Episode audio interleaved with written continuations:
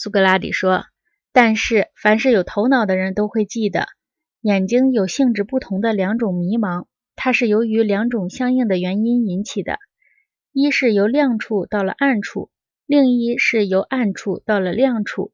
凡有头脑的人也都会相信，灵魂也能出现同样的情况。他在看到某个灵魂发生迷茫、不能看清事物时，不会不假思索就予以嘲笑的。他会观察一下。”灵魂的视觉是因为离开了较光明的生活，被不习惯的黑暗迷雾了的呢？还是由于离开了无知的黑暗，进入了比较光明的世界，较大的光亮使他失去了视觉的呢？于是他会认为一种经验与生活道路是幸福的，另一种经验与生活道路是可怜的。如果他想笑一笑的话，那么从下面到上面去的那一种。是不及从上面的亮处到下面来的这一种可笑的。格老孔说：“你说的非常有道理。